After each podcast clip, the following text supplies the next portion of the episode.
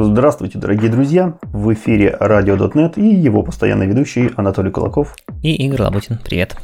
А, сегодня у нас уже 52 выпуск. И большое спасибо, что мы дотянули до этого выпуска. И особая благодарность нашим постоянным и прекрасным спонсорам. Э, среди которых Александр, Сергей, Владислав, Алексей, Шевченко, Антон, Илья и Гурий Самарин. Большое спасибо, э, что нас поддерживаете. Э, из технических новостей я напоминаю, что у нас впереди ждет .next.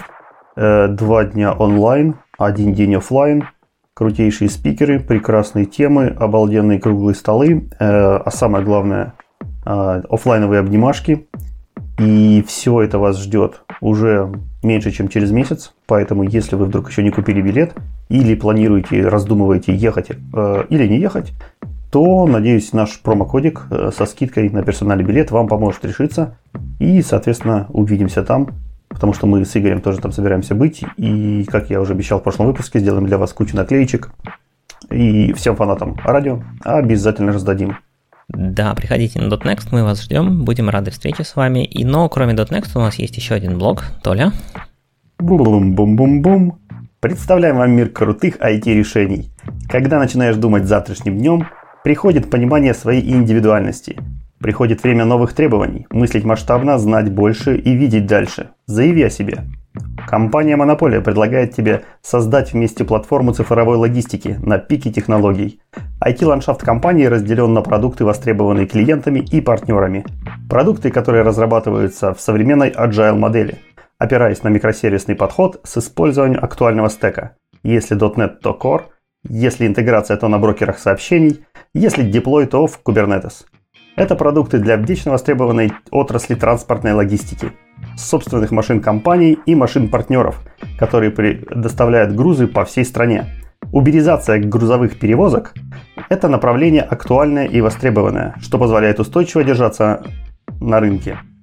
Внеси свой вклад в развитие цифровой логистики, и по ссылке в описании можно ознакомиться с более подробной информацией о ближайшем ярком будущем. Ну а мы перейдем к нашему основному выпуску. И начнем мы с конференции, как ни странно. Давно у нас не было никаких конференций, но потихонечку все возвращается, и прошел Microsoft Build. Он, кстати, офлайн прошел или в онлайне? Насколько я понимаю, онлайн вроде как. То есть, Слабаки? Ну, там трансляция из студии, все дела, но, по-моему, не собирали никакого большого ивента, я, по крайней мере, про это не слышал. Ну, обычно там же у них там раньше залы были какие-то, там стадионы и все такое. Ну, вот сейчас всем это презентажки рассказали онлайн и достаточно. Побежали работать ну, дальше.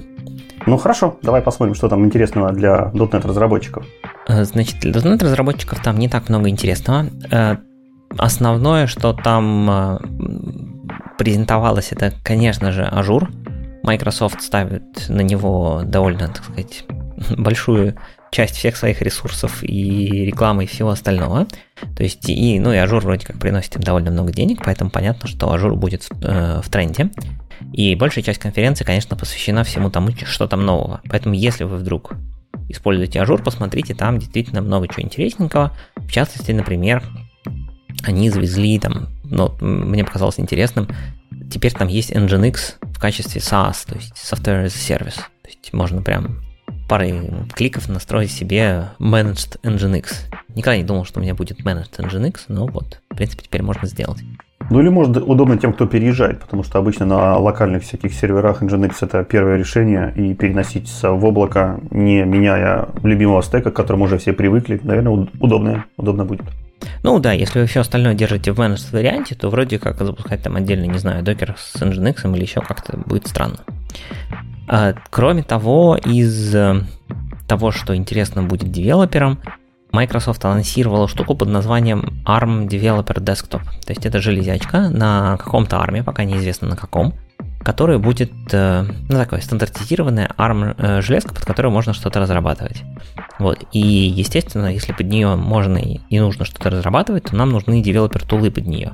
И, соответственно, Microsoft обещала сделать Visual Studio for ARM нативную, ну а также VS Code, там Visual C++, и понятно, что все вокруг причитающиеся тулы должны заработать на ARM е. Интересно, какую она версию возьмет? Большую или все-таки та, которая маковская? Непонятно пока, потому что, в принципе, маковская, она сейчас нативно работает на .NET 6, И, ну, с этой точки зрения, вроде как логично брать на маковскую. Вот, но пока непонятно. Ну, скорее всего, да. Вот, при этом Visual Studio for ARM это второй по популярности, э, э, так сказать, фидбэк на сайте, где собирают, так сказать, фичи, голосуют за фичи пользователя. Самое первое это, конечно, сделать Visual Studio for Linux, но такой пока нету, поэтому вот решили взять второй пунктик и сделать для ARM. Ждем, а анонс обещали в течение нескольких недель, поэтому, ну, я думаю, что до конца лета уж точно мы что-то про это узнаем, какие-нибудь превьюшки, может быть, выйдут. А вот здесь вот непонятно, если у нас Visual Studio FUMAC на .NET 6, то какие проблемы перенести ее на Linux или вообще на ARM? Она должна как .NET 6 запускаться просто везде, включая Windows. Вот э, непонятно, потому что там есть э, такая штука, как э, Visual Studio for Mac, только недавно перевели на максимально нативный маковский UI. Понятно, что там под капотом крутятся всякие Xamarin Forms, MAUI и вот это все, но под Linux-то нету, так скажем, нативного Linux UI. Там, как обычно, зоопарк, как я понимаю, всяких разных э, вариаций, и, возможно, именно это и является какой-то, ну, не знаю, проблемой и причиной того, почему этого не делают. Ну, наверное, там должно быть можно пропачить ядро, там призвать энтузиастов из пятого круга загрузки демонов, и это все должно взлететь. Да, и пользоваться Visual Studio из Command Line, как положено, или там из текстового редактора, из Emacs или Vima, Vima какого-нибудь. Ну ладно, позовем какого-нибудь линуксоида, который нам объяснит эту проблему. Давай да. дальше. Э, в принципе, из того, что касается напрямую девелопмента или девелопмента для .NET, в принципе, больше ничего не было. Было еще объявлено про MAUI, у нас есть про это отдельная статья, мы чуть позже это затронем. Все остальные новости, они про Azure, э, разработку под офис, то есть они все каким-то образом к разработке относятся, но они больше именно такие прикладные. Если вам что-то очень сильно интересно, есть э, в описании будет ссылочка на так называемый Microsoft Build Book of News, то есть это полная коллекция всех анонсов кратенько в текстовом виде, буквально по 2-3 абзаца на каждый анонс, где раскрывается суть анонса, ну и с линком на более подробную либо статью, либо презентацию, либо видео, либо еще что-нибудь. Поэтому посмотрите, проскрольте хотя бы оглавление, может быть что-то зацепится. Ну да, Build он последние годы обычно для разработчика довольно слабенький. То есть действительно там всякие Azure ы и прочие маркетинговые презентации. Эм, для нас в основном хорошие конференции получаются на релиз .NET. Вот там очень много всего интересного рассказывает. А, ну ладно, почему бы и нет, пусть Azure тоже будет. А, кто нас никогда не подводит с хорошими статьями, это Стивен Тауб. И он выпустил просто разгромную простыню про регулярные выражения. Осилил ее? Да, я ее осилил. Э, там действительно все очень детально, очень подробно, с огромным количеством примеров, и рассказывать это все в аудио формате будет, ну, наверное, довольно сложно. Поэтому я постараюсь от, осветить те кусочки, которые прям вот полезны и легко понимаемы на слух. А если вам интересны детали того, что же там сделали с перформансом, или не будет понятно какие-то мои рассуждения, то смотрите статью, там все очень подробно и разжевано, прям до малейших деталей. Итак, во-первых, в, конечно же, если статья от Стивена Тауба, то это значит, что там будет огромное количество описания того, как улучшили перформанс. Тауб всегда пишет про performance improvements, это здорово и это классно. Но помимо этого, в седьмом .NET завезли не только performance improvement, но и новые фичи в Regex. Вы можете спросить, а что за новые фичи, потому что, ну, как бы Regex, они вроде как вот работают и работают, они, в принципе, полны, и я не слышал чего-нибудь такого, чтобы в .NET бы не работало, например. Ты я знаешь, бы даже как... сказал, с самой первой версии, как только они появились, по-моему, у них было уже все. Да, действительно, у них было все, однако, однако выяснилось, что есть все, в смысле, что регэкспы в .NET умеют все, но они умеют все не всегда оптимально. И вот как раз над этим они работали. Значит, во-первых, надо в regex ах вспомнить такое важное понятие, которое называется backtracking по-английски. То есть, э, по-русски, что там, возврат назад, я не знаю, на русский обычно переводят backtracking и backtracking. По-моему, заглядывание назад или что-то такое. Да? Заглядывание назад. Ну, если в терминах регулярных выражений именно брать. Ну, допустим, пусть будет так. Так вот, штука эта очень мощная и позволяет действительно, собственно, работать регулярным выражением и матчить все, что вы хотите заматчить. Но, к сожалению, в худшем случае а, сложность поиск, ну, сложность матчинга, да, такого выражения, растет экспоненциально от длины входного, входной строчки. И понятно, что, наверное, в большинстве случаев у вас не будет строчек, которые прям такие плохие, что у вас будет экспонента, но пользовательский ввод, он такой странный иногда, и поэтому может такое и случиться. Поэтому есть не только штука с backtracking ом, то есть это э, backtracking это по сути engine, да, который позволяет вот, э, как-то нормально работать и исполнять в некотором смысле ваш regex, проверять, соответствует ли входная строка заданному regex. Кроме того, есть так называемые недетерминированные конечные автоматы, и есть э, в довесок к ним, конечно же, детерминированные конечные автоматы. Они, оба, оба этих класса, engine для regexp ов, они работают чуть-чуть по-другому. Они не обладают всей полнотой фич, которые позволяют делать backtracking, но зато они лучше немножко стараются, по крайней мере, оптимизировать для того, чтобы худшее время исполнения было более предсказуемым. Вот. То есть не пытаться надеяться, что в среднем будет все хорошо, а пытаться делать, писать код так, точнее исполнять regex таким образом, чтобы все-таки даже в хорошем в хорошем случае было не очень плохо, а в плохом случае тоже не очень плохо. В .NET всегда использовался backtracking. Теперь в .NET 7 появилась новая опция в regex options, когда вы создаете класс regex, можно передать regex options.nonbacktracking, и тогда будет работать новый алгоритм, который вот только-только сейчас завезли в .NET. Алгоритм этот делался не из воздуха. Эта штука называется Symbolic Regex Matcher, и это работа подразделения Microsoft Research, то есть они над ним долго работали, как-то оптимизировали и теперь уже затащили в основной .NET. Работает он интересно. Он начинает с того, что он пытается построить детерминированный конечный автомат, то есть в котором э, смысл детерминированного конечного автомата, что глядя на следующий символ в регекспе, вы точно знаете, в какую ноду вы пойдете. То есть там нет как бы никаких вариаций, не нужно никогда возвращаться назад по дереву и так далее. Просто прямой как пробка. Но он не всегда хорошо работает, потому что для того, чтобы построить вот это дерево детерминированное, иногда приходится делать огромное количество э, вершин в, в таком графе. Даже не дерево, это граф. И поэтому алгоритм работает, он хитрый, он, если строя детерминированный вот этот конечный автомат, он понимает, что что-то очень много вершин получается, он переключается на построение недетерминированного автомата, который, соответственно, содержит меньше вершин по сути своей работы и позволяет все-таки все это уместить нормально в память. Ценой, возможно, немножко возросшего времени исполнения.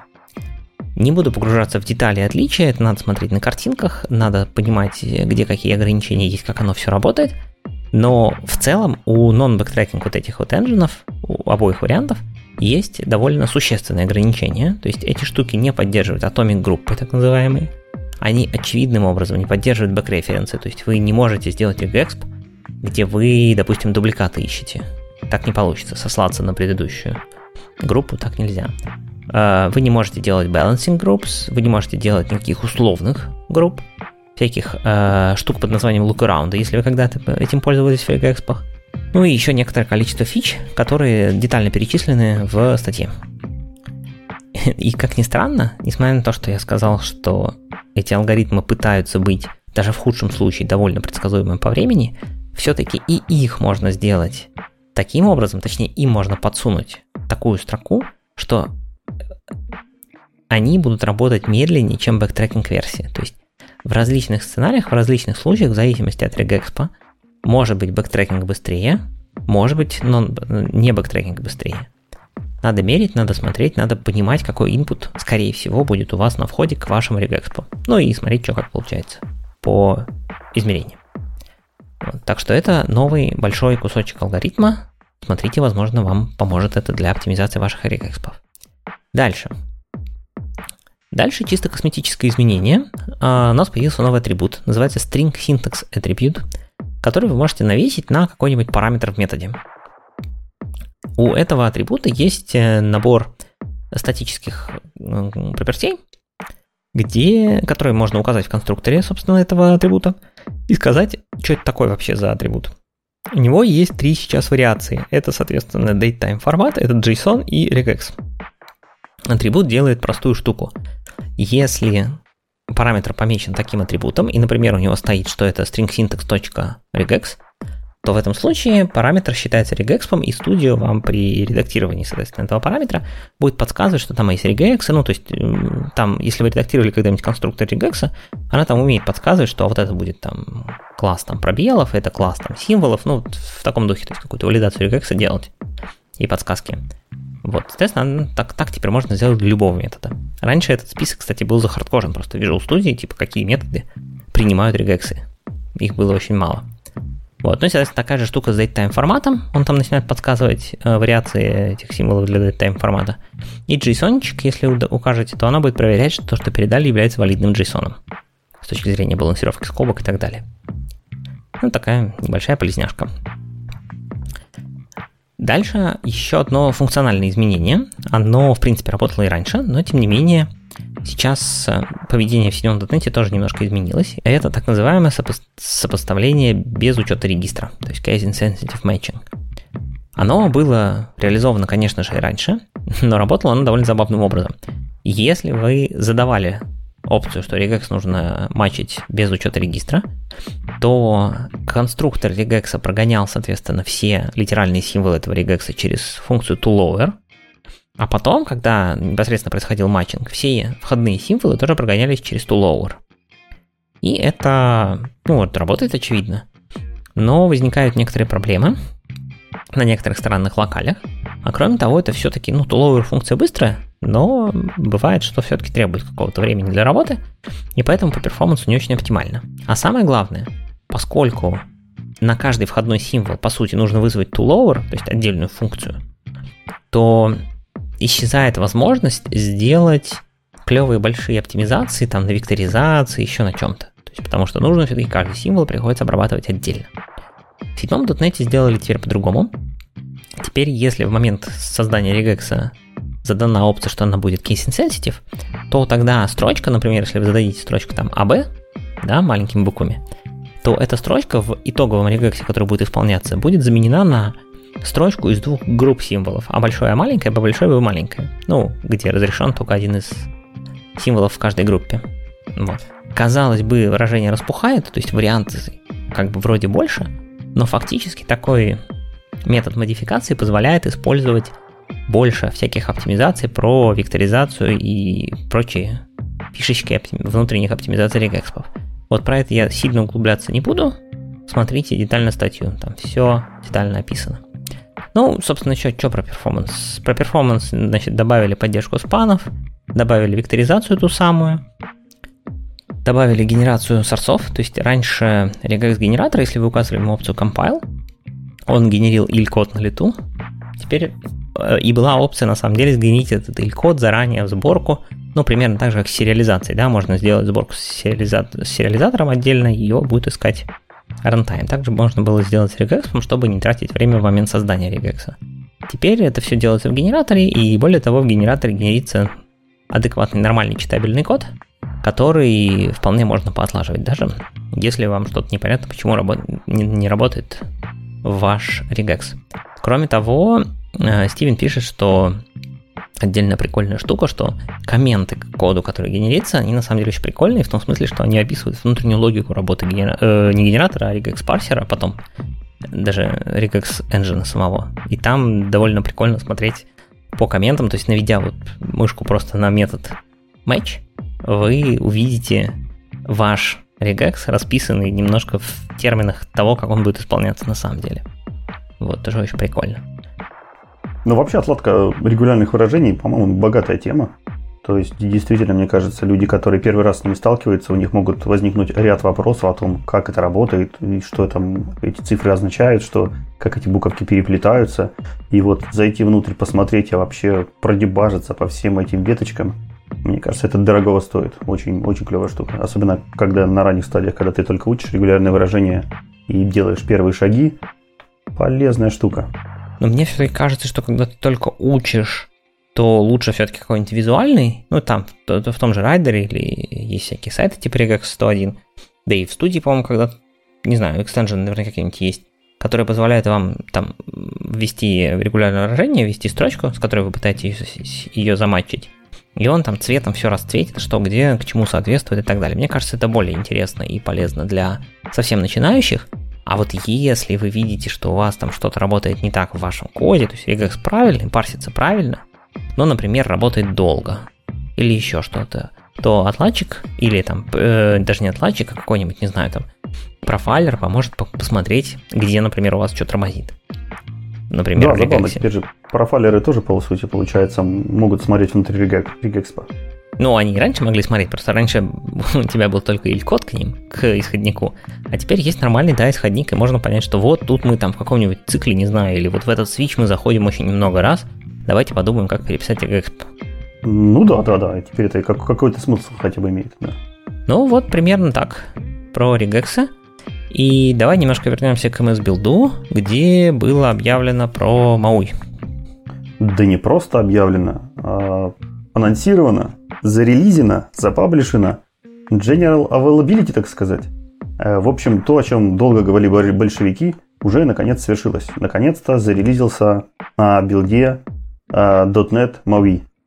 Это кроссплатформенный фреймворк, э, который дает нам UI-ку для .NET разработчика, которая работает практически везде, э, должна работать и мега стабильно, мега быстро, и самое главное, это поддерживаемый Microsoft.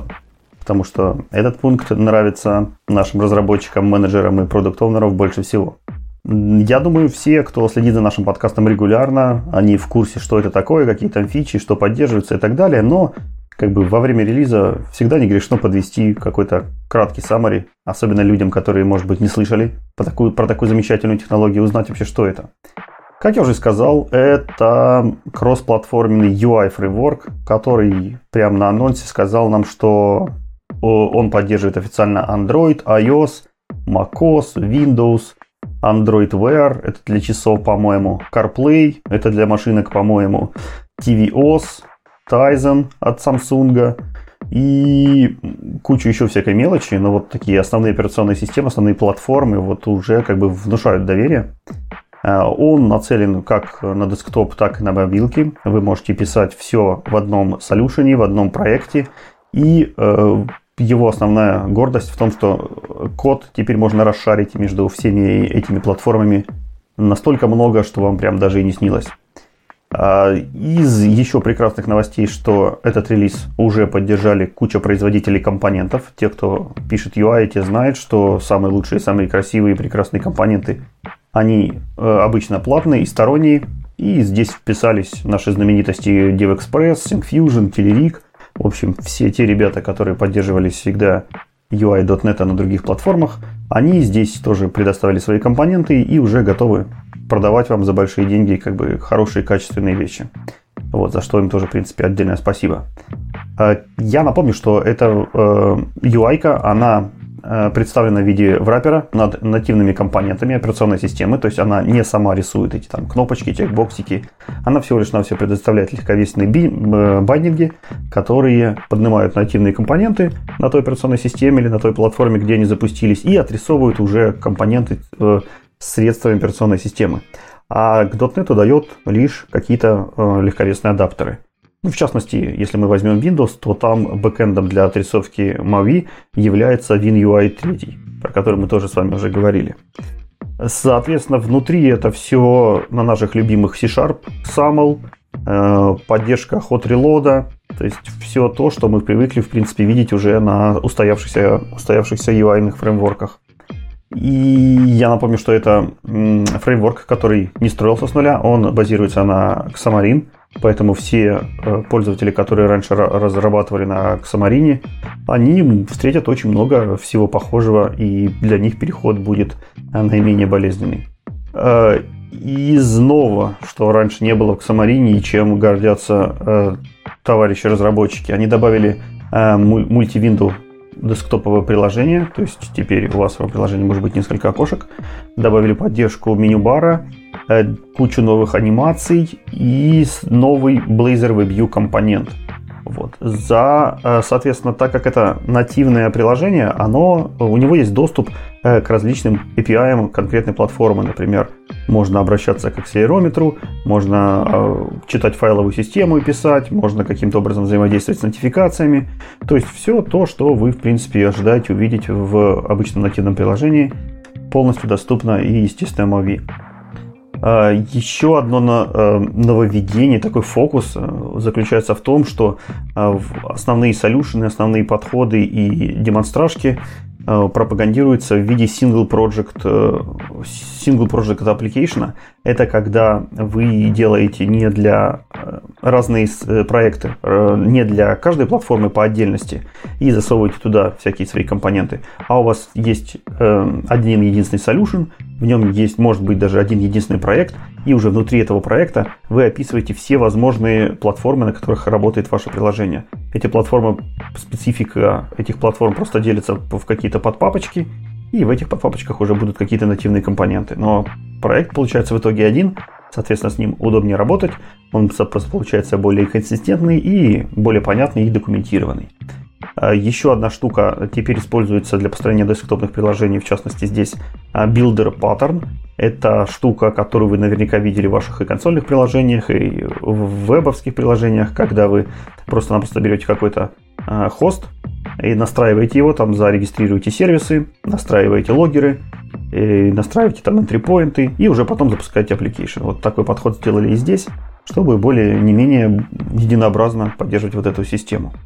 Ну и уже на этом моменте у меня, конечно же, возник большой звонкий вопрос, а где же веб? Как бы у нас мобилки, десктоп, это, конечно, хорошо, но запускать в современном мире UI-фреймворк и при этом никак не взаимодействовать с вебом или не обеспечить веб, это было бы глупо. И действительно, Mavi прекрасно поддерживает веб, но делает он это довольно специфически. Он это делает с помощью Blazor. А он пытается принести э, весь тот опыт, который наработали Blazor разработчики, как раз на десктоп и на мобилке. И в этом э, огромная плюшка, огромный, э, огромный плюс для веб-разработчиков.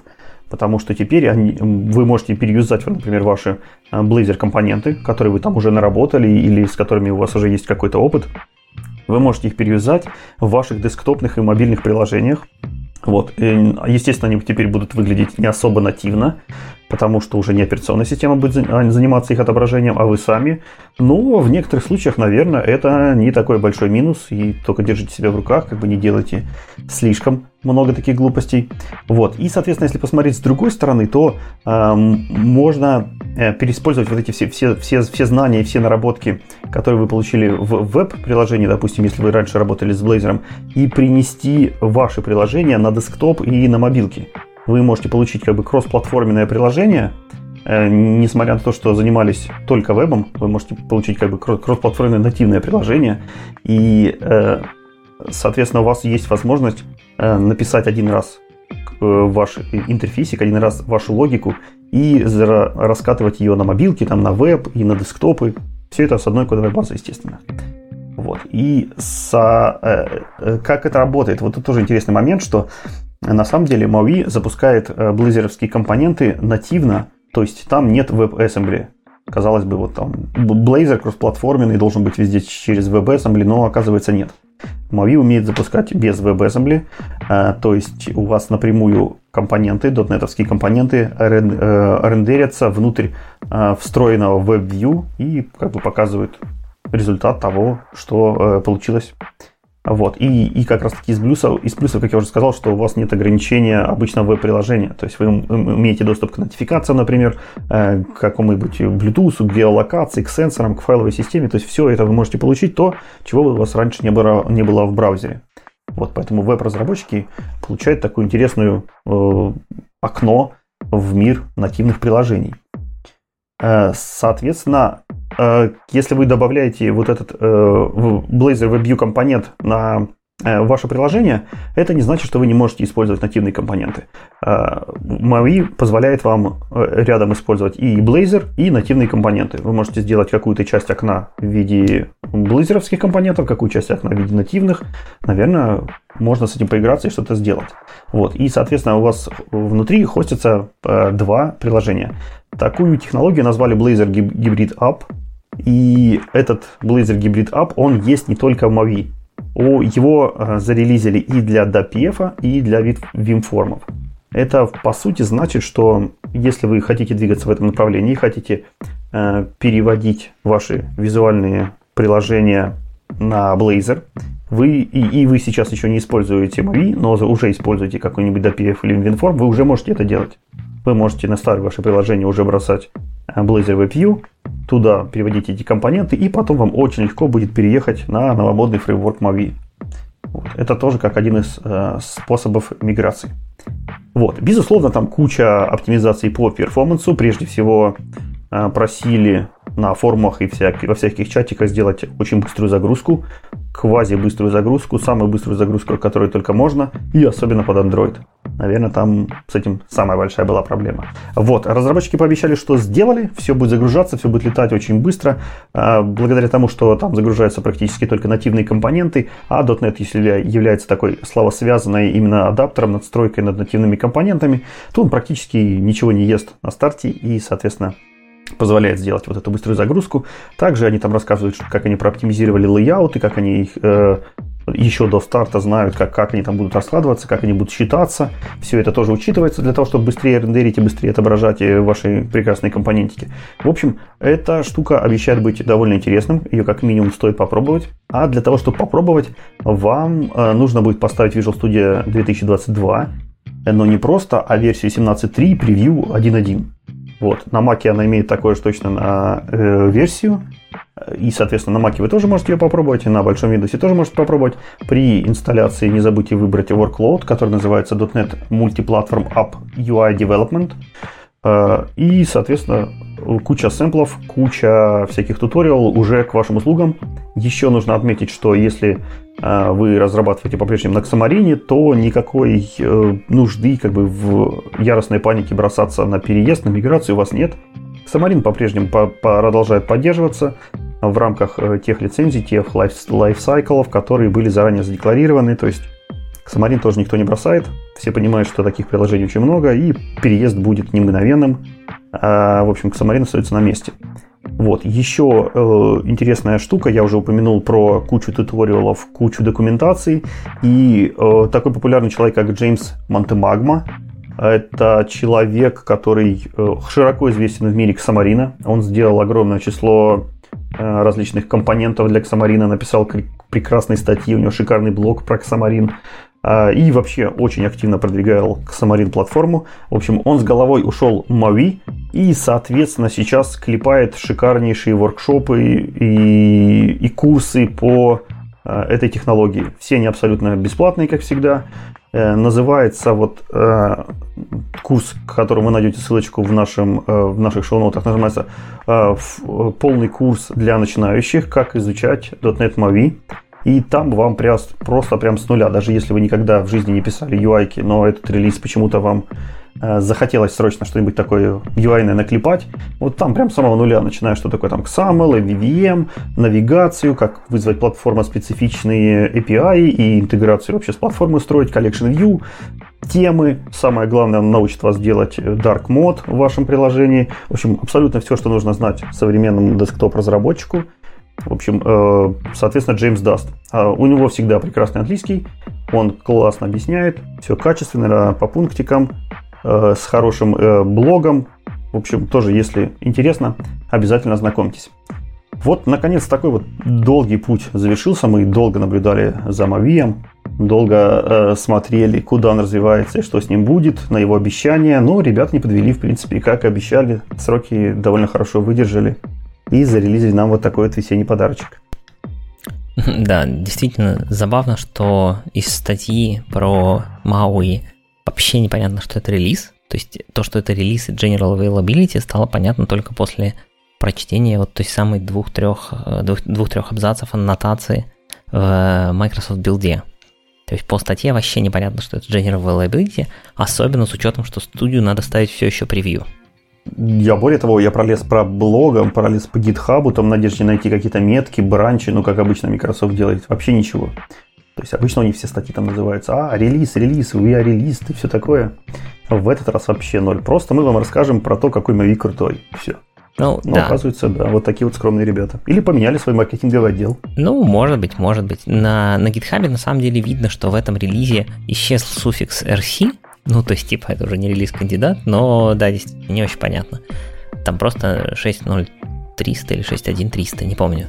номер версии, как бы и вообще непонятно, релиз, не релиз. Ну ладно, давай пойдем дальше. Мы тут немножко про всякие превью поговорили, но на самом деле у нас есть еще Visual Studio, которая не превью. В прошлый раз мы рассказывали про Visual Studio 2022 для Windows, которая наконец-то нормально зарелизилась. А теперь наконец-таки зарелизилась Visual Studio 2022 for Mac. Это версия 17.0 и у нее тоже General Availability. Особенностью этой студии стало то, что она теперь полностью работает на шестом .NET, поэтому, собственно, на Mac она поэтому и работает. И у нее полностью нативный macOS UI, то есть я так понимаю, что он сделан на основе какой-то смеси Xamarin Forms и, вероятно, MAUI там тоже как-то присутствует, который тоже основан на Xamarin Forms, но я, признаться, не очень знаю, насколько там много одного или другого. Все это, естественно, нативно работает на Apple M1, так что на Mac теперь можно вполне полноценно пользоваться Visual Studio. Понятно, что по фичам она пока не совсем дотягивает до полноценной студии из винды, но тем не менее, я так понимаю, что все основные сценарии в ней э, вероятно работают. Я не пробовал, честно сказать, поэтому не буду уверенно говорить, что это там можно нормально работать. Наверное, как-то можно.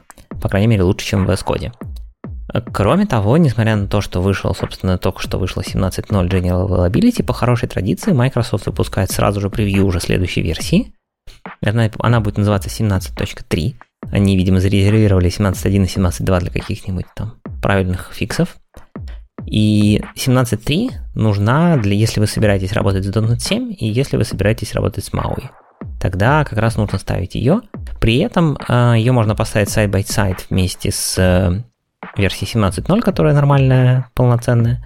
И они будут прекрасно работать, не, не трогая друг друга. Так что, если вы на Маке, и если вы вдруг почему-то хотите Visual Studio на Маке, то можно попробовать посмотреть, что же там получилось у Microsoft.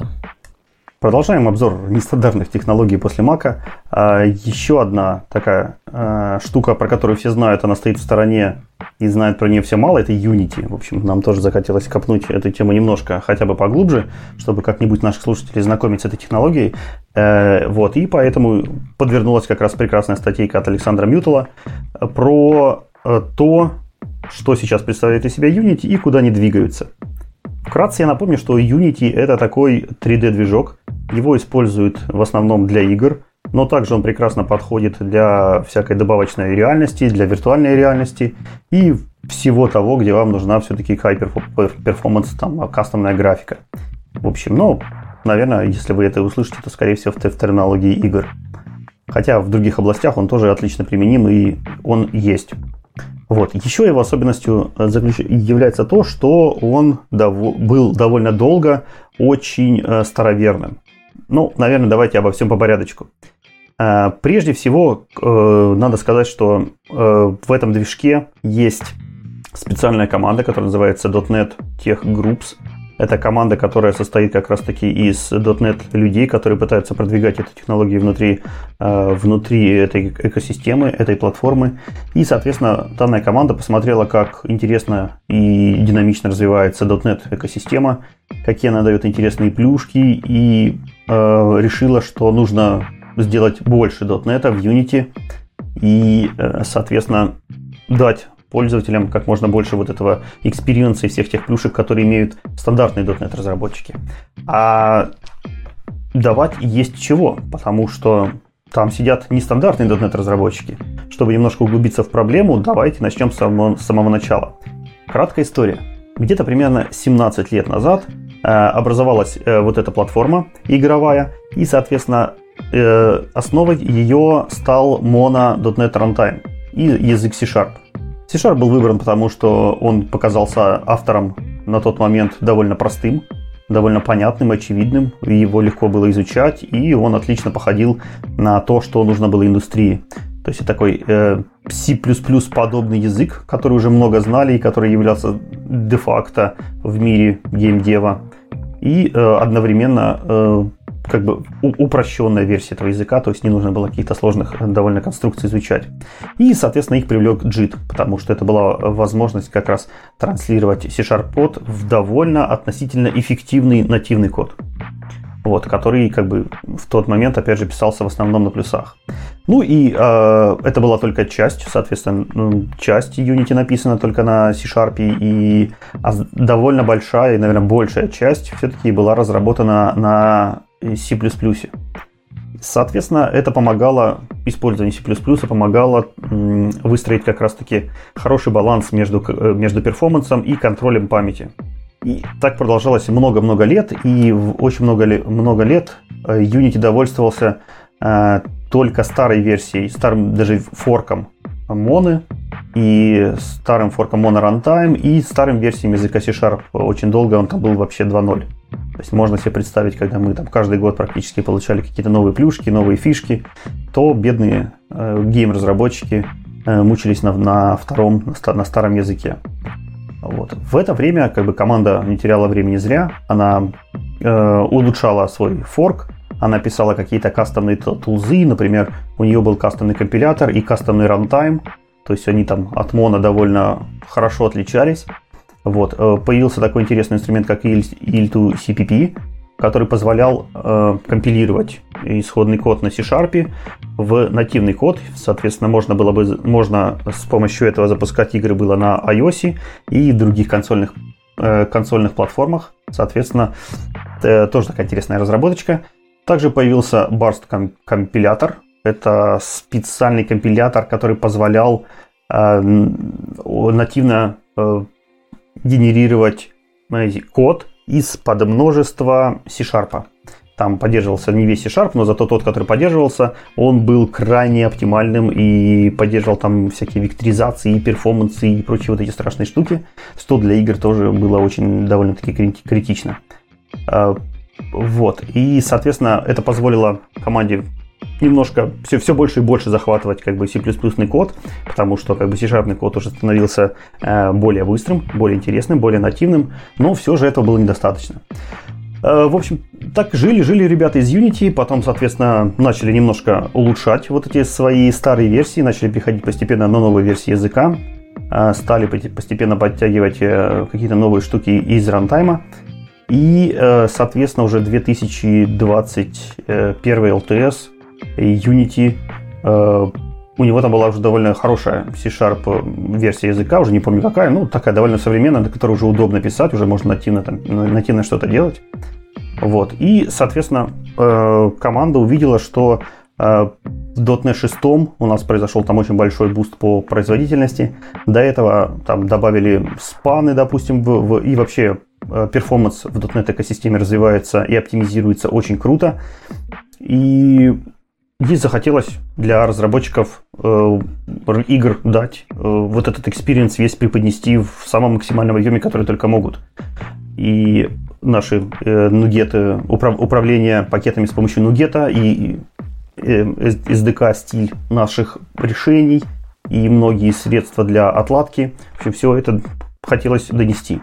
Э, вот. И, соответственно, они решили двигаться в этом направлении.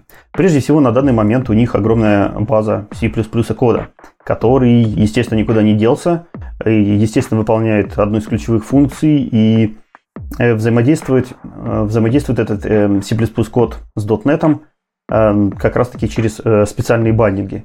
И проблема была в том, что эти бандинги были написаны еще до того момента, когда команда перешла уже на .NET Core, эти баннинги были нацелены на runtime Mono, у которого был небольш... Небольш... у которого была небольшая специфика, и он, соответственно, немножко отличался от текущего положения дел, и поэтому для .NET Core больше был не... больше не подходил. В общем, он, э...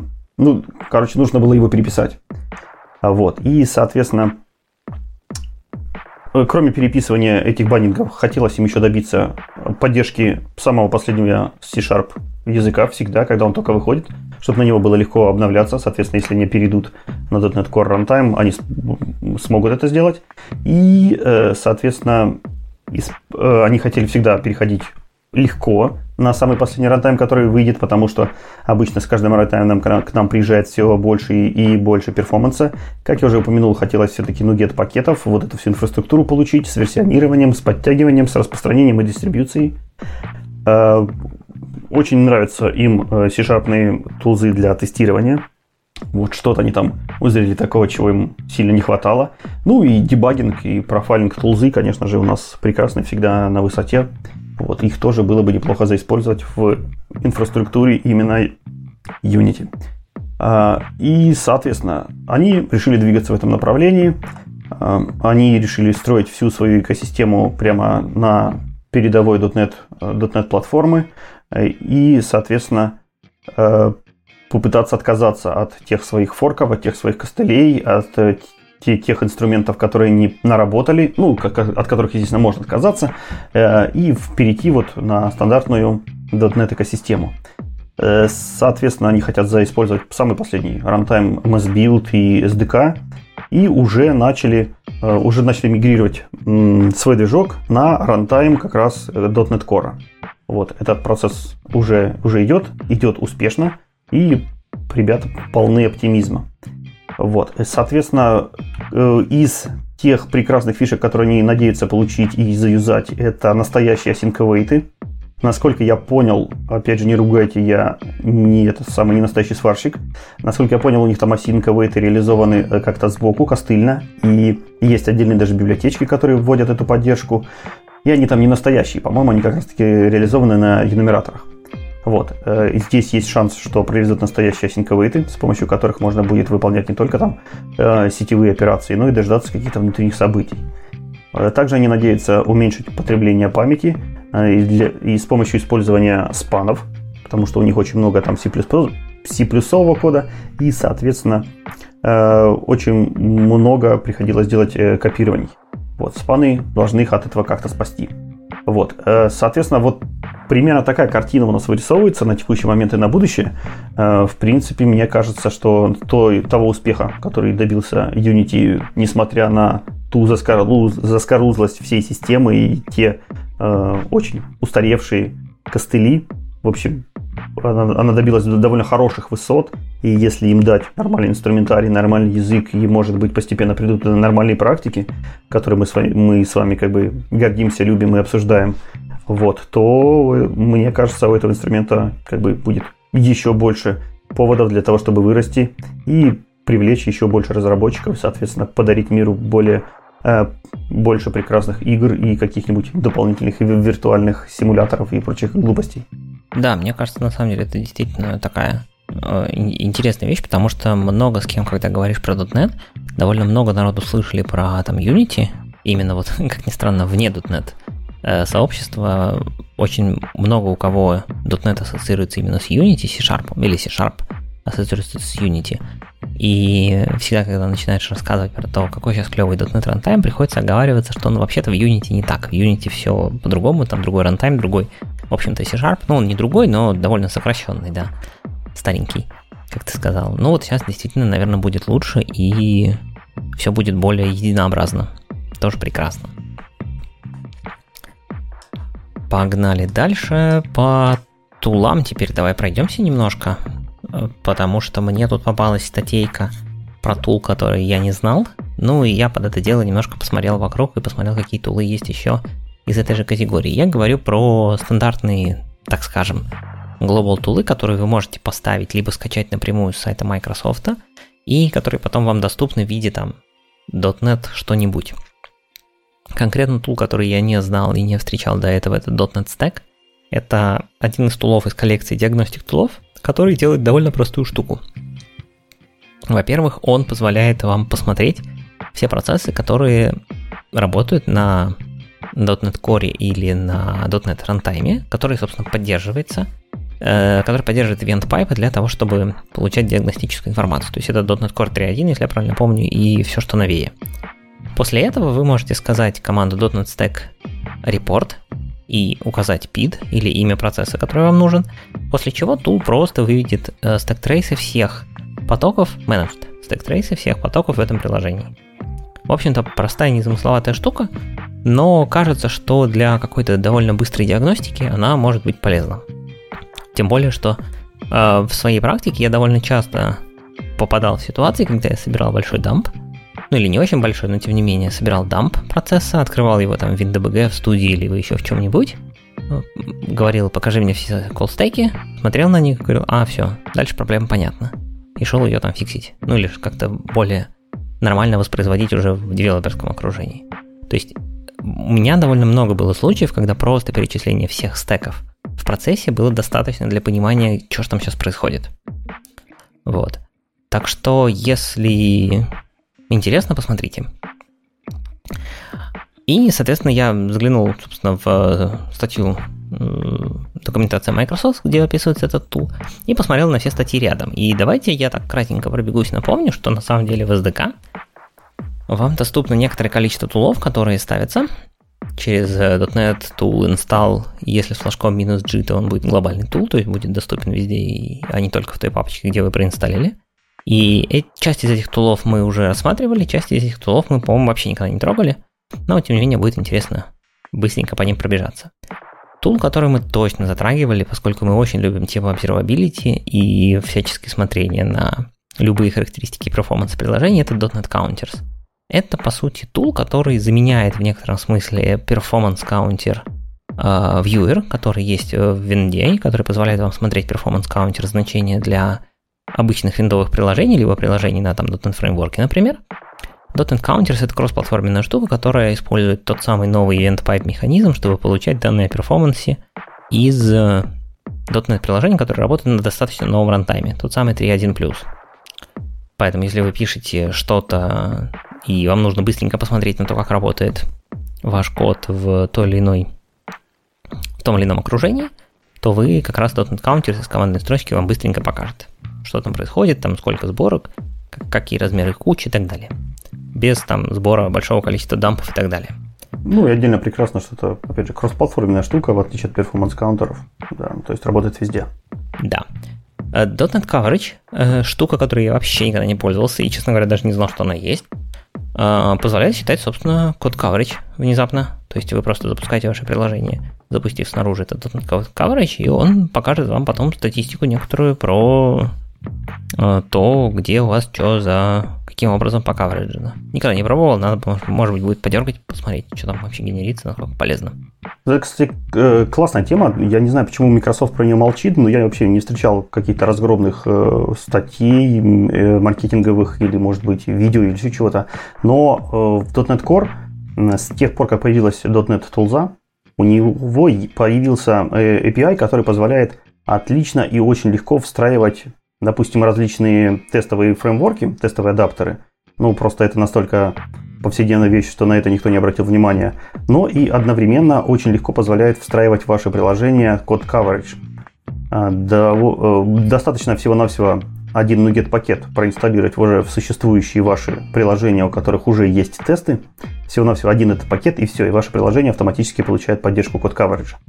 Поэтому даже те существующие проекты, которые у вас уже там давно есть и все такое, но которые поддерживают э, тестирование с помощью .NET Test, или может быть даже раньше, но раньше я просто не пробовал, вот, э, вы можете за 3 секунды добавить код coverage, а единственное, что вам нужно потом загнаться, каким образом его посмотреть, потому что собрать-то его не проблема, а вот смотреть э, нужно в зависимости от того, а, где вы запускаетесь, там локально, в каком-нибудь build-агенте или на GitHub, или где-то еще. В общем, вам еще нужен будет какой-нибудь адаптер к вашей системе просмотра.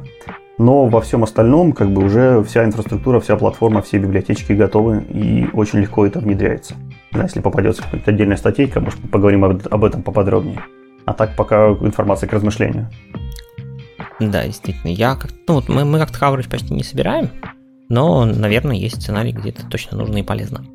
.NET Dump, мы его много раз затрагивали, и парный ему .NET GC Dump, соответственно, собирает и анализирует либо полные дампы процесса, ну, он полный с учетом того, что он собирается только менедж часть, либо GC дампы, это немножко другая штука, это собирается наоборот дамп именно памяти, то есть минимально необходимая информация для анализа именно кучи, и потом ее можно там тоже поанализировать этим же тулом, либо открыть там какой-нибудь перфью, условно, или студии, может быть, даже можно сейчас уже, и посмотреть, что у вас происходит с кучей. Интересно, студия для Mac поддерживает эти дампы? Потому что раньше я помню, что нужно было собирать дампы под Linux, перекачивать их на Windows и на Windows смотреть. Да, было так нужно. Не уверен, не знаю. Думаю, что должна в каком-то базовом варианте. Но я не пробовал, никогда не запускал студию под Mac, поэтому тут я теоретик, не практик.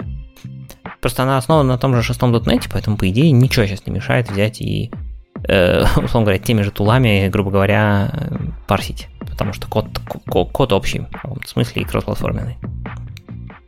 У всех этих тулов есть не только опция коллект, но и опция анализа, то есть какая-то опция, там либо анализ называется, либо репорт, которая какой-то репорт строит. То есть, возможно, там не будет супер детального и конкретно нужного вам анализа э, этих дампов, но получить базовую информацию о дампе вы точно сможете.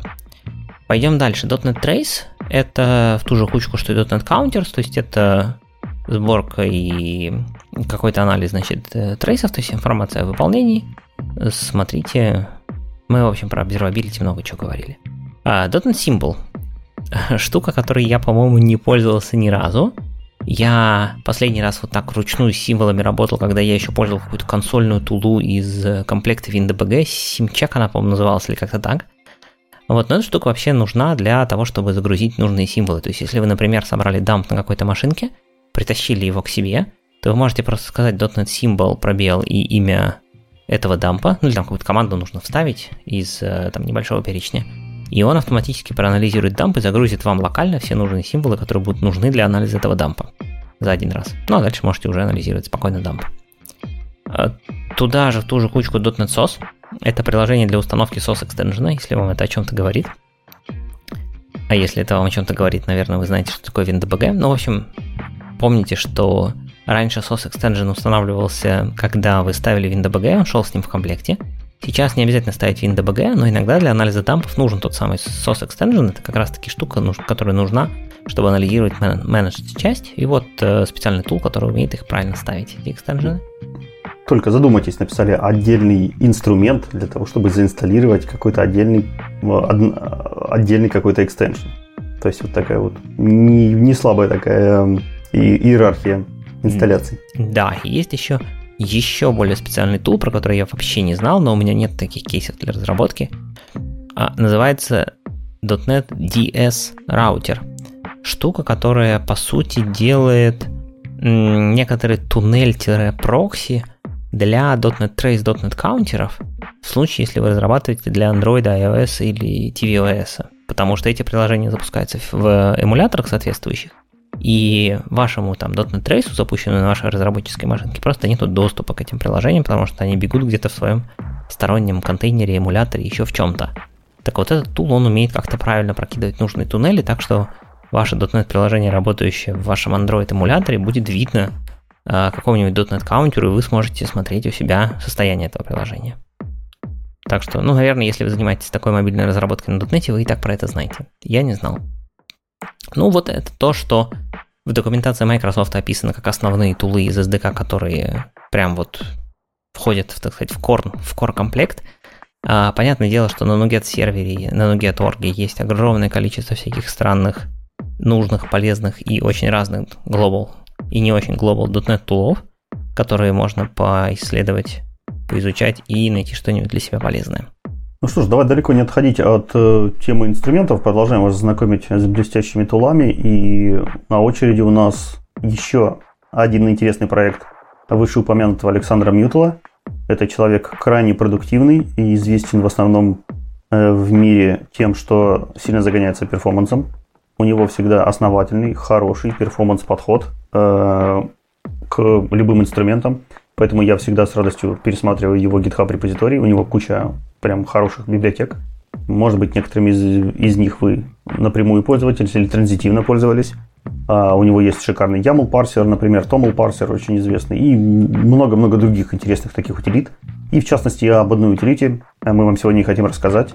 Эта утилита называется .NET Releaser. Это э, утилита командной строки, которая предназначена для того, чтобы управлять жизненным циклом .NET приложения. А, грубо говоря, это враппер над стандартными командами .NET Build, .NET Test, .NET Pack и прочими утилитками, но которая позволяет объединить это все в один pipeline и э, улучшить, расширить и углубить, так сказать, э, функциональность стандартного .NET э, tools'а.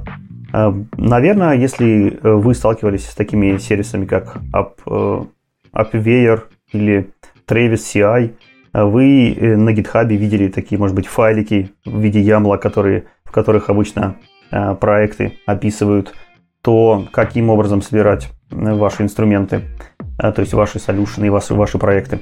Вот. Немножко э, это, инстру... эта тулза похожа на данный подход, то есть вы в специальном файлике в конфигурации описываете э, то, что вам нужно получить в результате обработки вашего репозитория, какие артефакты получить, что с ними сделать.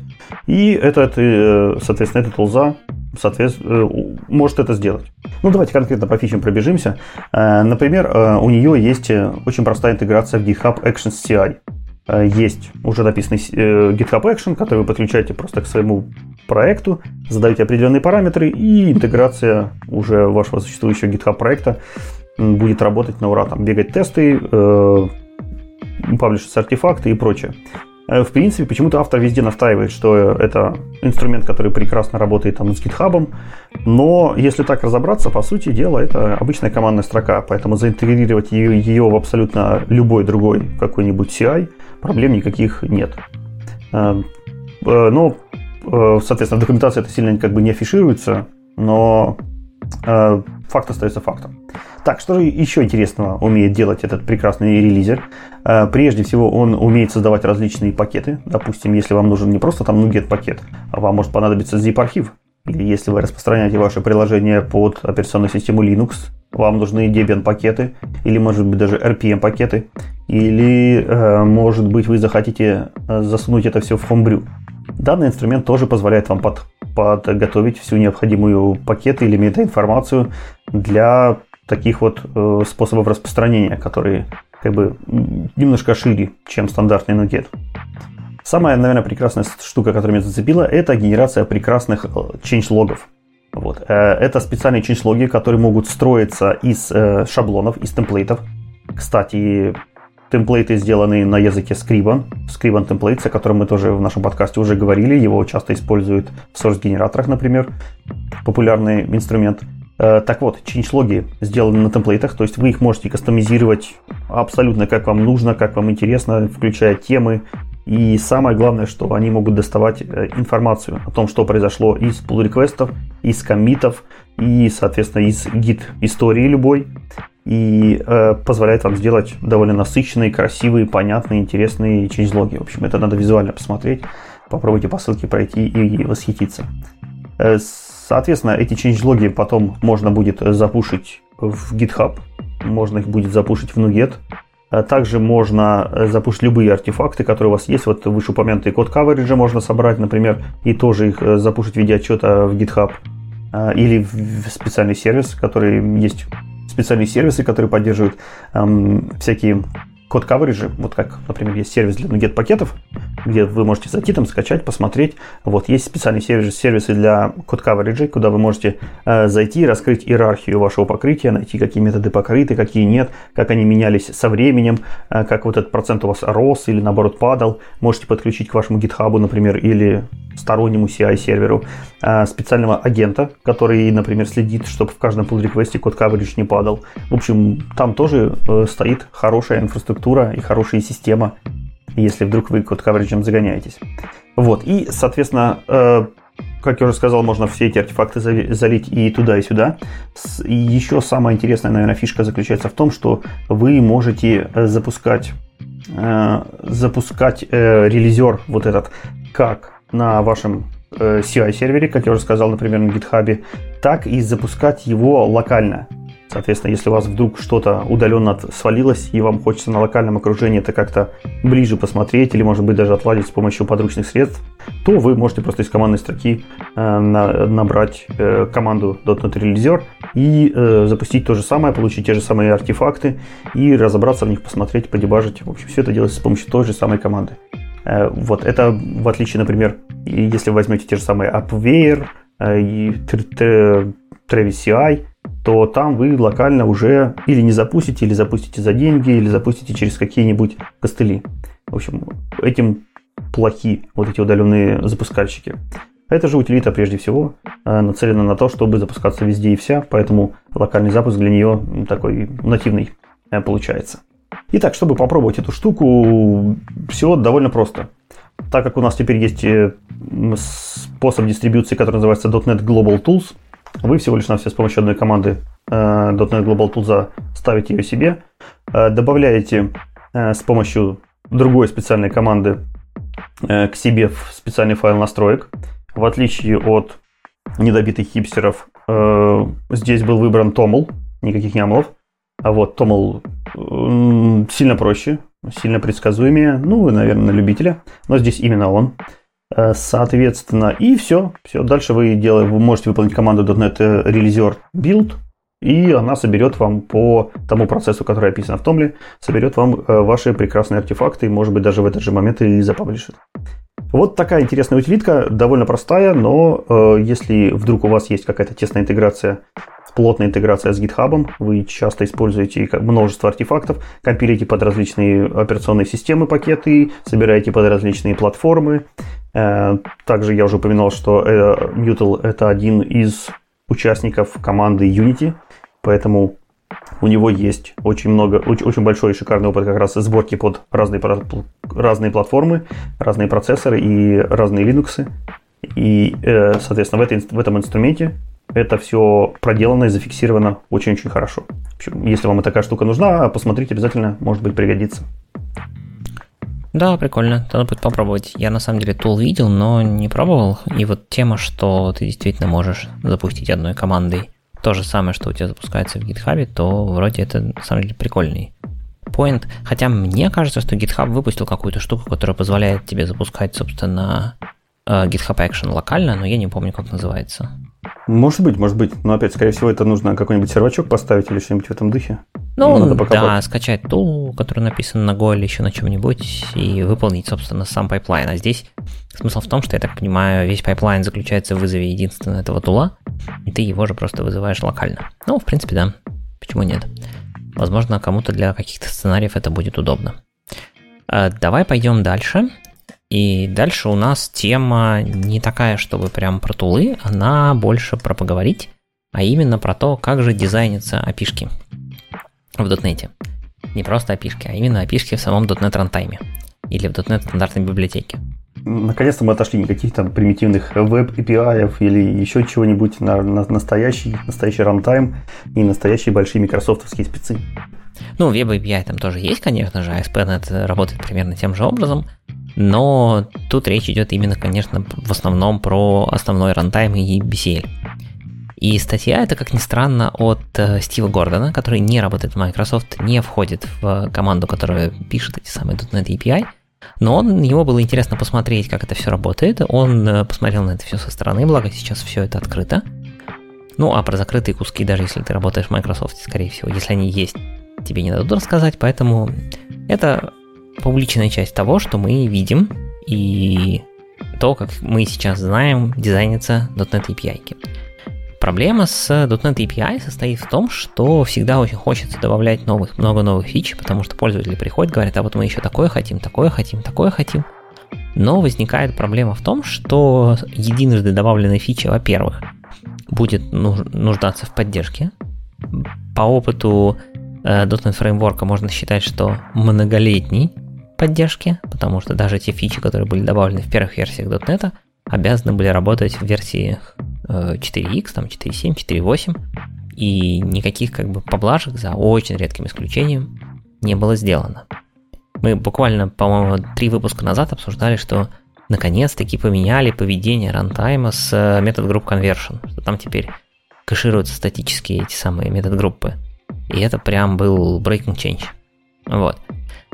И второй момент, что да, добавляя новые фи- э, фичи, нужно убедиться в том, что мы ничего не сломаем из старых фич. А для этого нужно прекрасно знать, как работает runtime, какие фичи с чем связаны и э, как они могут повлиять друг на друга. И вот здесь как раз-таки, конечно, нужна команда профессионалов, которые наизусть знают, как работает .NET и помнят наизусть про все фичи. Наверное, такой нету, но как-то они пытаются справиться. И процесс дизайна как раз построен вокруг этого. Начинается все с э, фазы дизайна.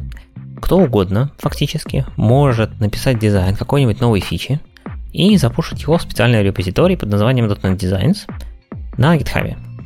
А там есть у них какой-нибудь э, темплейт или каждый пишет произвольно, как хочет? Там есть некоторые темп...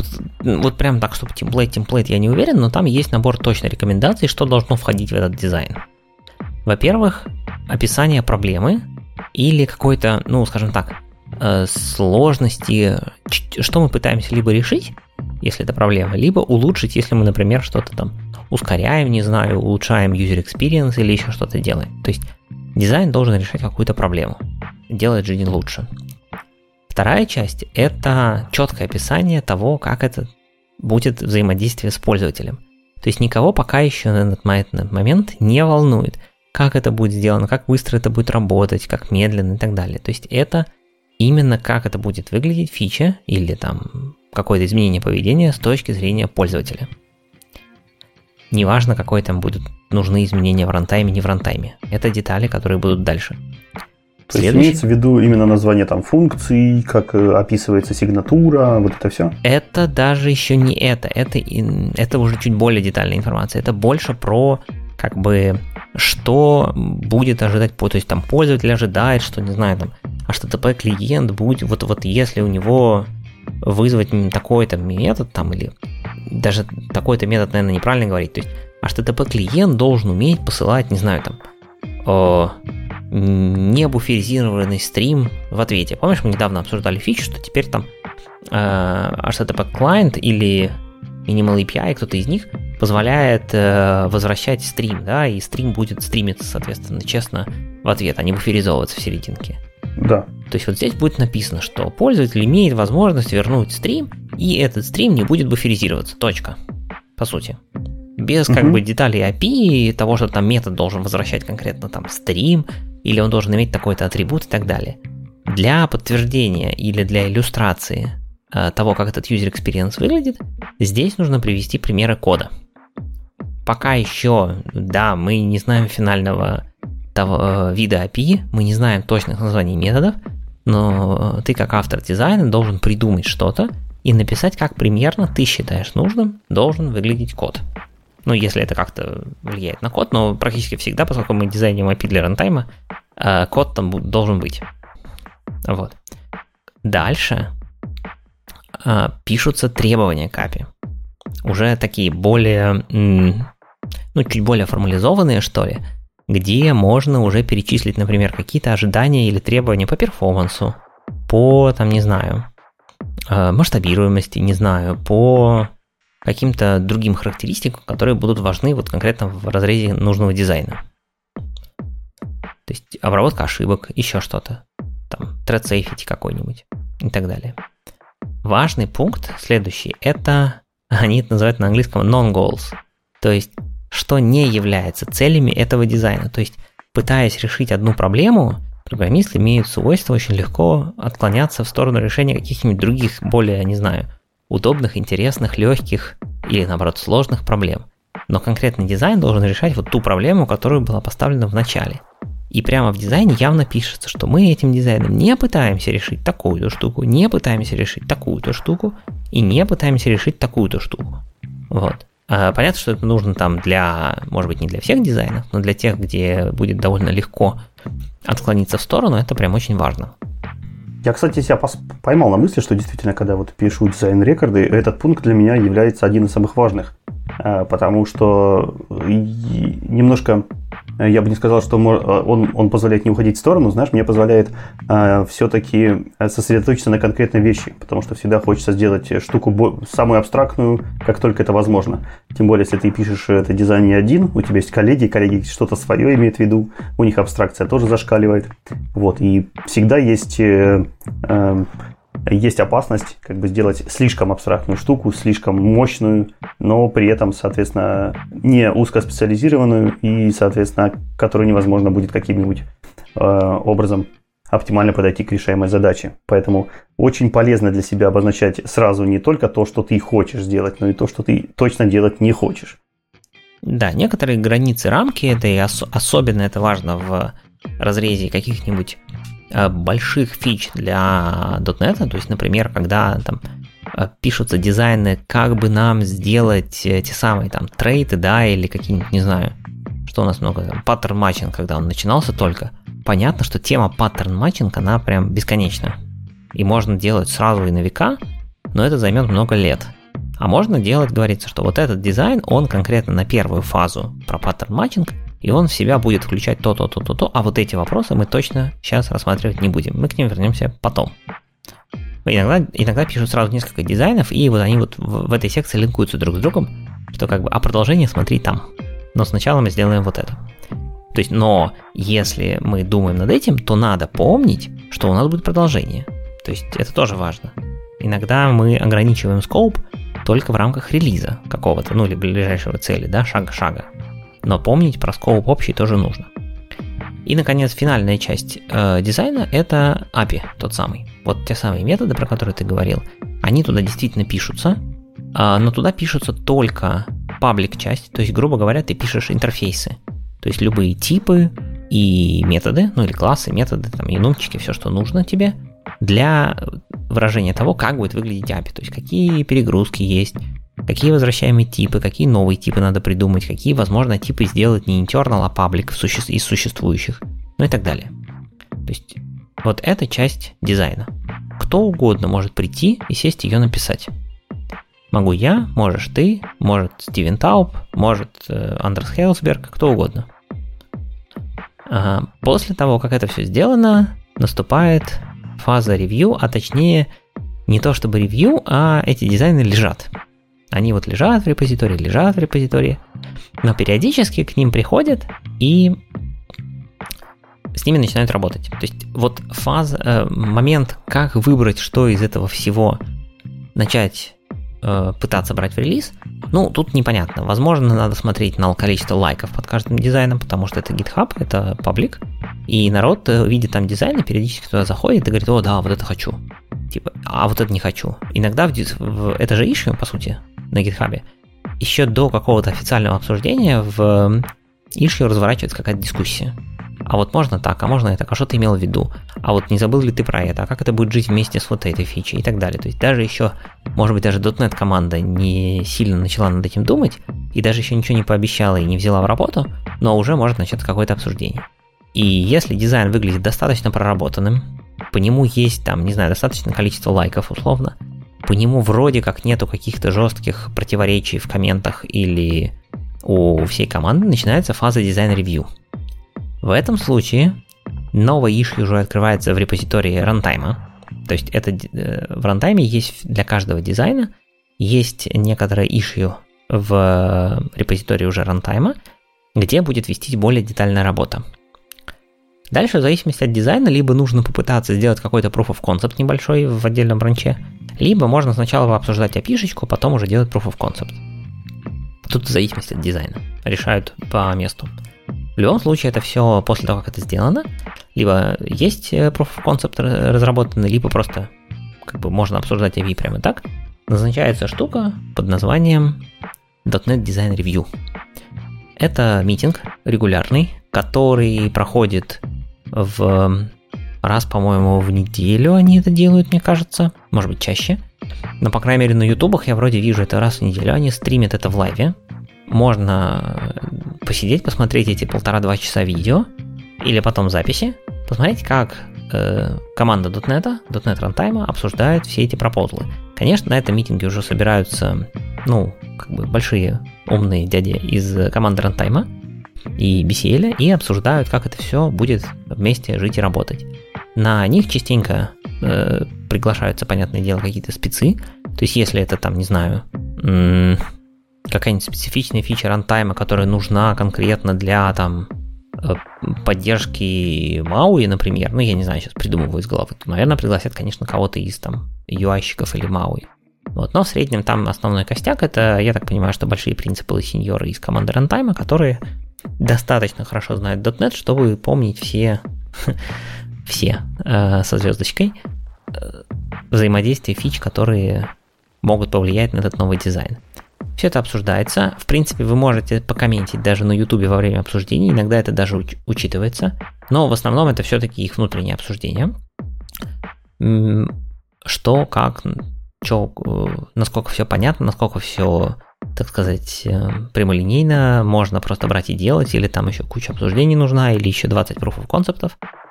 В результате Uh, да, и во время митинга кто-то один всегда как бы за этот дизайн, ну, а остальные могут быть там как-то против, либо искать какие-то контраргументы, либо наоборот искать какие-то, ну, не знаю, недочеты.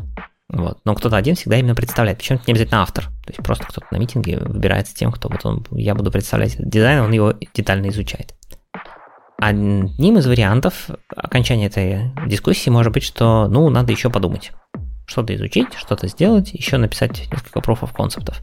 Э, возможно, нужно вообще выкинуть дизайн, потому что он там идет в разрез вообще с основополагающими идеями .NET, и мы не сможем его реализовать в том виде, в котором он представлен, потому что это конфликтует с какой-нибудь другой фичей очень важной, и мы ее не можем выкинуть. И вообще, э, я смотрел один или два таких митинга всего, но вот мне в тех, когда я попадал, там, по-моему, половина митинга это обсуждалось э, вопрос обратной совместимости. То есть, а если мы это сделаем, как мы будем жить дальше с учетом, что мы еще планируем сделать вот то, то, то и то, а эту штуку тоже надо будет поддерживать. Или если мы сделаем такую штуку, как же мы будем поддерживать, там, не знаю, какой-нибудь старенький, какой-нибудь там ковариантность чего-нибудь, потому что эта штука идет в разрез с ней. Ну, то есть вот э, вопрос обратной совместимости, он, по-моему, такой чуть не самый важный. Вот. Все заметки, то есть если вы не хотите смотреть длинные видосики, по каждому из этих дизайнов есть э, текстовые заметки, то есть по результатам этих видосиков линк на запись кладется в GitHub issue, и если были какие-то существенные заметки, там надо доработать, или пришли, поговорили, пришли к таким-то мыслям, надо будет еще подумать, все это пишется в GitHub issue для, так сказать, запоминания и чтения. И этот процесс может итеративно повторяться много раз. Некоторые дизайны обсуждались, не знаю, 5, 6, 8 раз на разных митингах в течение нескольких там лет, можно сказать даже. Если не ну, месяцев, если не лет. Но рано или поздно, если фича достойна того, чтобы быть заимплеменченной, она доходит до фазы pull request. Ну, тут уже все, так сказать, неинтересно. Не, не Создается бранч, э, девелоперы или там несколько девелоперов начинают все это разрабатывать, разрабатывают. Возможно, берут за основу Proof of Concept, который был, возможно, не берут его, а пишут просто заново. Дальше это все еще раз ревьюется уже в формате pull реквеста Причем, ну, ревьюется, как обычно, всей команды, ну, не всей команды рантайма, а команды рантайма, релевантными людьми. Ну и мержится, собственно, в мастер бранч, обновляется документация, вот это все. Эта часть уже не очень интересна.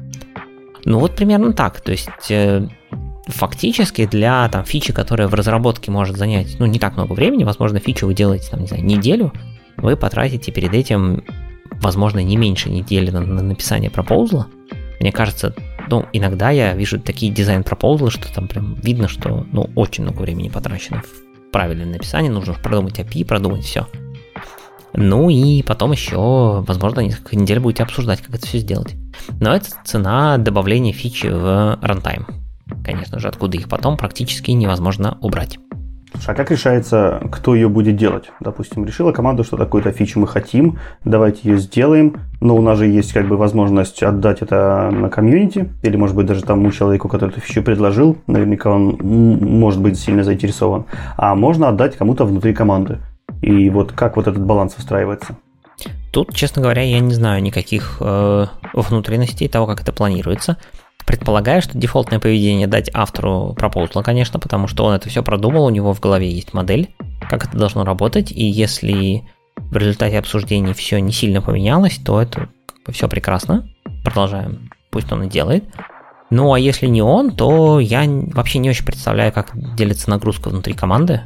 То есть она не такая большая, команда рантайма. Сколько там? У меня почему-то в голове то ли 20, 20, наверное, мало, человек 40 там, наверное, да, в команде рантайма. Но надо понимать, что там часть из них это в GT, часть из них в, собственно, в BCL, часть из них непосредственно там в каких-нибудь более узкоспециализированных областях. И поэтому, ну, как-то выбирается. Тут уж вот нигде не видел этой информации. Ну и тут же нельзя забывать, что одна из их задач это все-таки построение экосистемы и сообщества. Поэтому наверняка должен быть какой-то там период или какой-то процесс, где люди со стороны могут взять этот пропозал и как-нибудь заимплементить или приложить там руку к документации, к тестам, еще куда-нибудь. Причем вряд ли они должны просто все хватать и сразу сами делать. Не-не-не. Кон... какой-то хук здесь должен быть. Конечно, конечно. У комьюнити точно есть возможность в этом поучаствовать. Значит, э, я так понимаю, что есть ряд фич, ну, возьмем, например, не знаю, спаны, которые, очевидно, в комьюнити не отдадут. Просто потому, что это требует некоторой координации а, команды рантайма, команды джита, команды, не знаю, кого еще, ASP.NET того же, ну, то есть некоторые внутри майкрософтовской коммуникации. Мы помним, да, что Spana это было, была, по-моему, как там говорили, а, первая фича после дженериков, которая потребовала изменения в огромной куче мест, да, и в плюсовом коде рантайма, и в BCL, и в ASP.NET, и так далее, чтобы все это заработало. А, или рефы. Нет, не спан, наверное, рефы, да? Что-то одно из них. Вот. Понятно, что такую фичу не отдадут. Вот.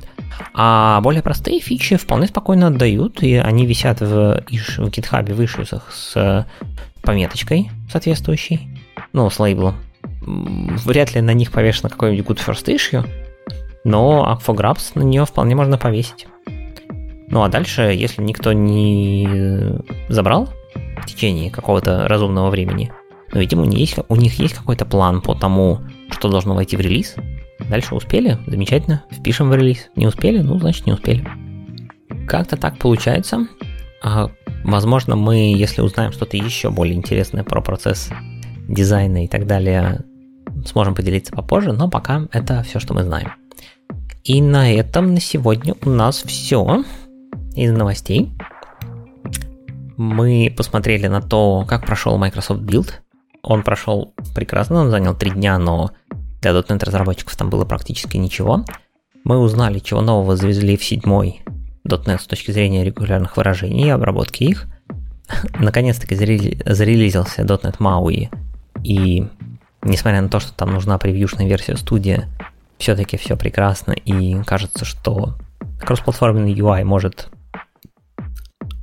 похвастаться еще одним фреймворком, который готов для работы. Посмотрим, как он будет использоваться дальше различными компаниями и приложениями. Visual Studio 2022 for Mac вышла, э, тоже General Availability. Unity собирается потихонечку переезжать на современную версию .NET C-Sharp и как-то более интегрироваться в нашу общую экосистему. Посмотрели на стандартный набор тулов, которые .NET э, команда считает, так сказать, э, важными и необходимыми для диагностики, э, которые ставятся как global тулы или не обязательно global и доступны из command line. Глянули отдельный command line тул от Александра Мьютала про релизы, сборки, пуши и так далее, .NET Releaser – ну и посмотрели на взгляд со стороны, как же дизайнятся тут на API в runtime'е в BCL. И на этом все. Да, да, хорошо поговорили, вполне объемненький, хорошенький выпуск получается. Ну, на этом давай закругляться. Друзья, share'ы, репосты, колокольчики, жмакайте нам везде, где только найдете. Ждем ваших комментариев э, в Ютубе. Заходите на наш э, сайт на Бусти. Там недавно вышел хороший выпуск про крипту. А, можно послушать. Ну и до новых встреч. Всем счастливо, всем пока. Всем пока.